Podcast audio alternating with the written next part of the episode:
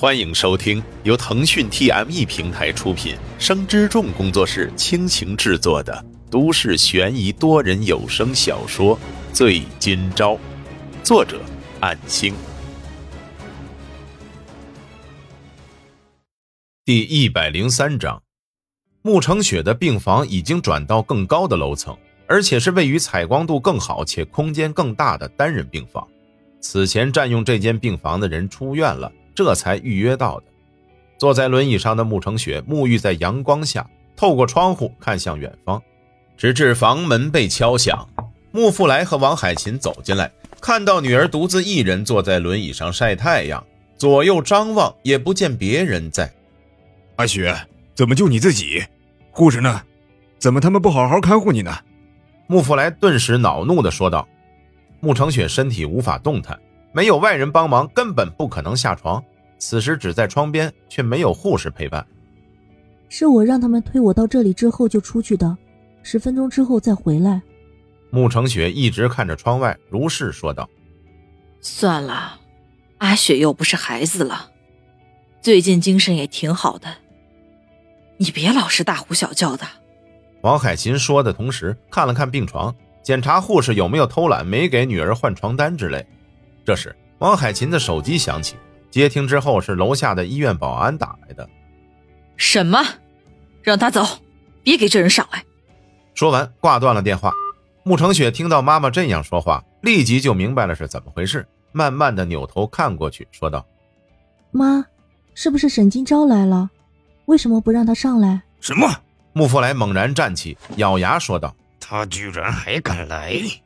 这人还是经常来骚扰阿雪吗？”我有说不想见他了吗？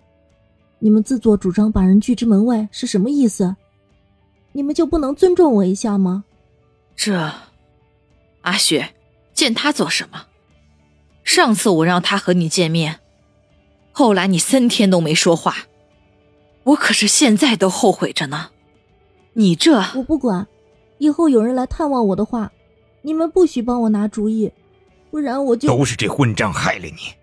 你就不能整点气？还见这家伙做什么？穆福来强忍着怒火，连同最近的心烦不顺积聚着，即将爆发。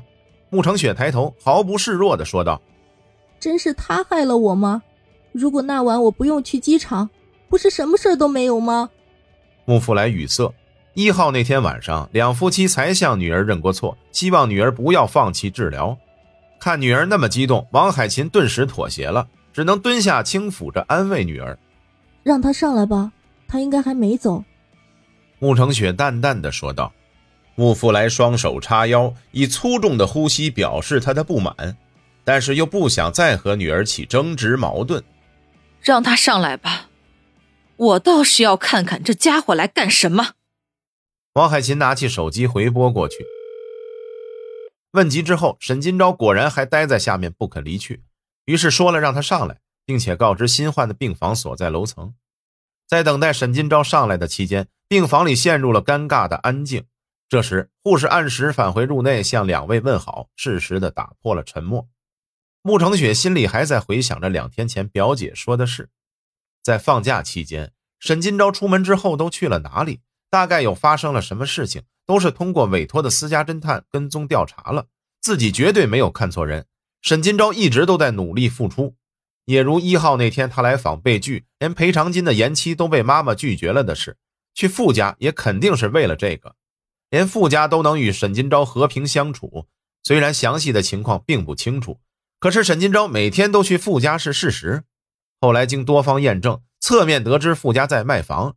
如果没有猜错的话，傅家应该是让沈金钊去做免费劳力打扫房屋了吧？更多的内容也就到此告一段落了。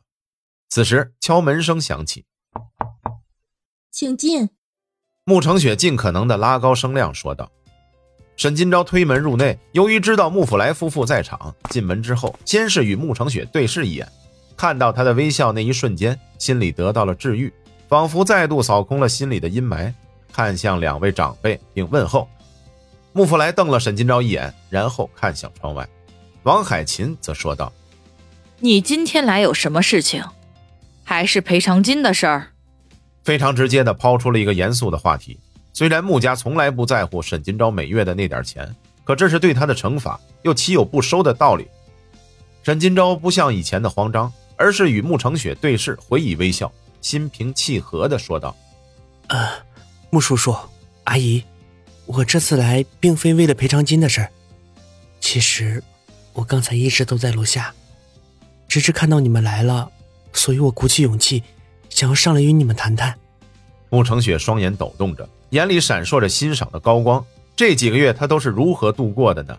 是什么令他鼓起勇气，敢于面对穆家的呢？